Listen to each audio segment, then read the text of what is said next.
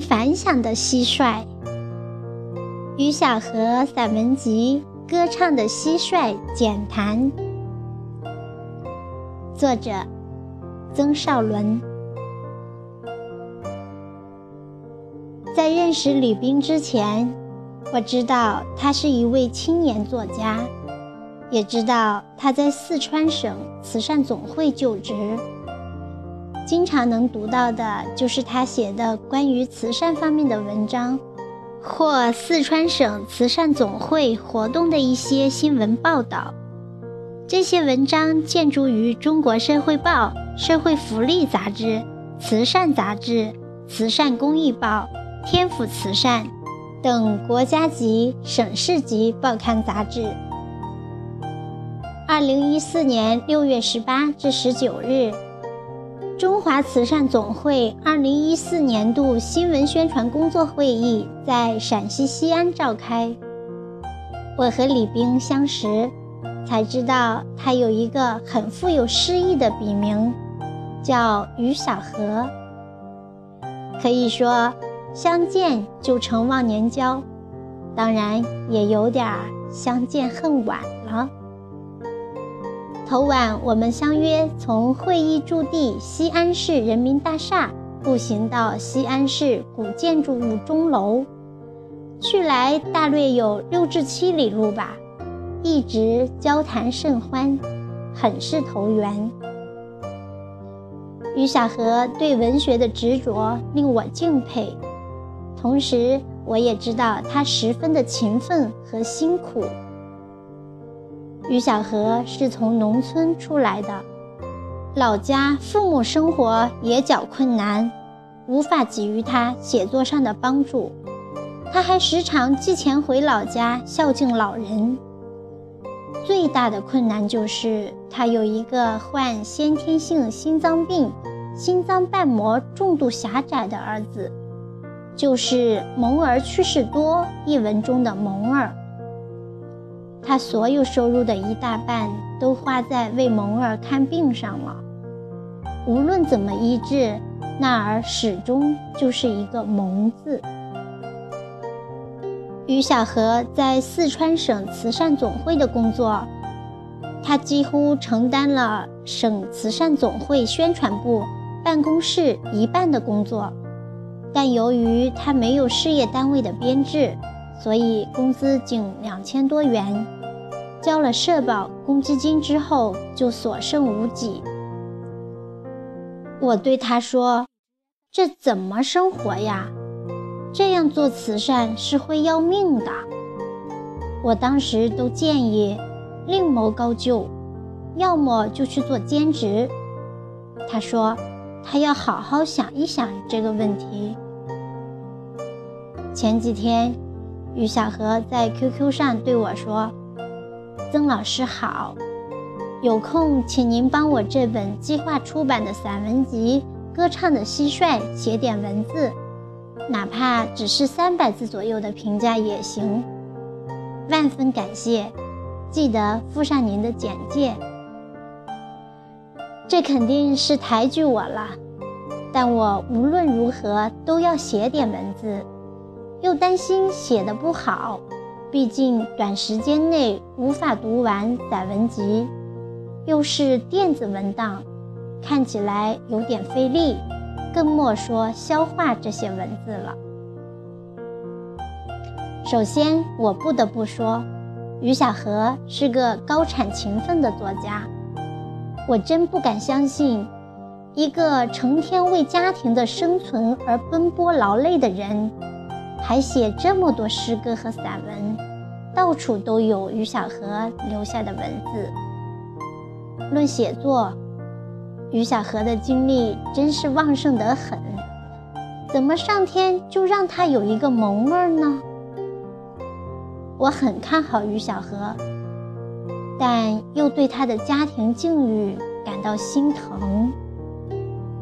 于小河说，他生命的一半。是为父母活着，一半是为妻子和蒙儿活着。再说说散文集《歌唱的蟋蟀》，于小荷将自己比喻为一只歌唱的蟋蟀，这是很完美的比喻。不必说蟋蟀格斗时可以不要命的搏击取胜，就说夏秋季节蟋蟀的歌唱真是完美无缺。听着那清灵的歌唱声，它会让你悄然的入睡。而于小河的散文。不仅优美，令人心动，还让人心生动情，感悟连绵。我用以下短句做归纳吧：情字当头。歌唱的蟋蟀整个散文集是以情字打动人心的。第一季亲情如酒，静静的深夜，妈妈来电话。这篇散文充满真挚的感情，特别是今天是母亲节，我读于小河这篇散文和我现在写的这些文字，我的双眼都湿润的。于小河写的那首歌，您在深圳还好吗？静静的深夜，妈妈来电话。问问漂泊的儿郎，娃，你在深圳还好吗？咋不打电话？妈妈心中盛满了牵挂，真是感人至深。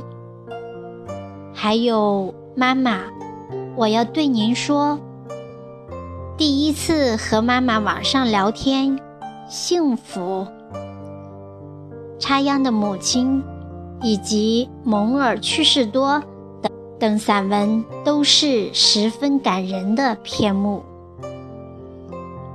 善字为先，读于小河的散文，感觉他所要表达的内容总是充满着一种善意。我和他都在慈善机构工作过。对生活在疾病中和贫困中的人们的了解是颇多的，一写文章就对作为劳动者的他们充满着一种善意。抵达有这样一段文字：我将乘着思念的车轮回到家乡，抵达白发苍苍的母亲身旁。我将乘着思念的清风来到在河之洲，抵达梦中姑娘的身旁。抵达，这是多么美好的词语，有着暖暖的温度，有着甜甜的味道，让我用诚挚的心抵达你温暖的怀抱。让心情晒晒太阳，也是善意的告诫人们不要相信网络的甜言蜜语。网络很容易让心怀不轨之人如披着羊皮的狼一样轻而易举的入侵，然后让你输得一败涂地。读于小河的散文，每一篇，每一章节。每一行文字以及字里行间，都会让人感到他的文字里大善小善的充分体现，同时也给人以善意的启示。诚字为止。我与于小河第一次见面，就深深的感觉他的诚恳和厚道，感觉他办事言行一致。始终如一。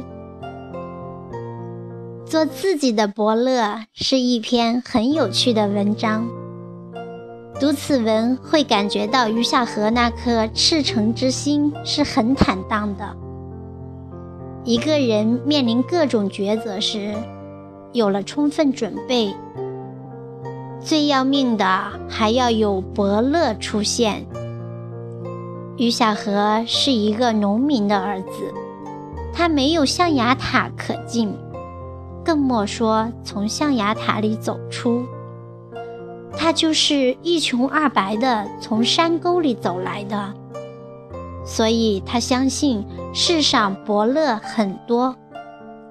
但对他来说，伯乐就是自己。他说：“任何一种生存环境，不是环境适应我们，而是我们去适应环境。环境可以改变一个人的生存态势，但是不能改变我们心中埋藏的梦想。”工作着是美丽而幸福的，但不是每个人干着的工作都是自己发自内心的喜欢。与其等伯乐，不如找伯乐；与其找伯乐，不如做自己的伯乐。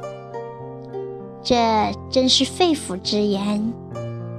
于小河的文字是真诚的文字，我年轻时怎么就想不到这些呢？我真切地感觉到，诚字是于小河文章的宗旨，也是每篇文章的灵魂。情字为本，于小河始终在勤劳的耕耘与写作。散文集《歌唱的蟋蟀》里没有鸿篇巨制，可每篇文章都是字字珠玑，这都是于小河多年来勤奋写作所得呀。他的散文多是生活在最底层人物的生活点滴，写的都是一些不起眼的小事，但每篇文章都有深度和亮点。每篇文章都能找到格言和警句，每篇文章都会让人有所感悟或引发一些反思。这是于小河勤奋的积累。一是他善于观察生活，观察身边的人和事；二是他善于总结分类，是写散文的题材就写散文，可以入诗的灵感。就写成诗篇，生活的点滴都入诗、入画、入文，文章可长可短，都是佳作。我对他的诗也颇多感悟，语言充满浪漫色彩，亦充满生活情趣，还有一些哲理隐藏在诗的背后。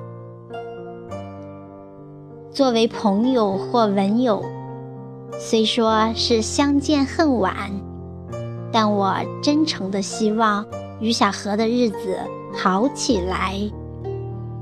还请于小河注意保重自己的身体，因为他是家庭的主心骨哈。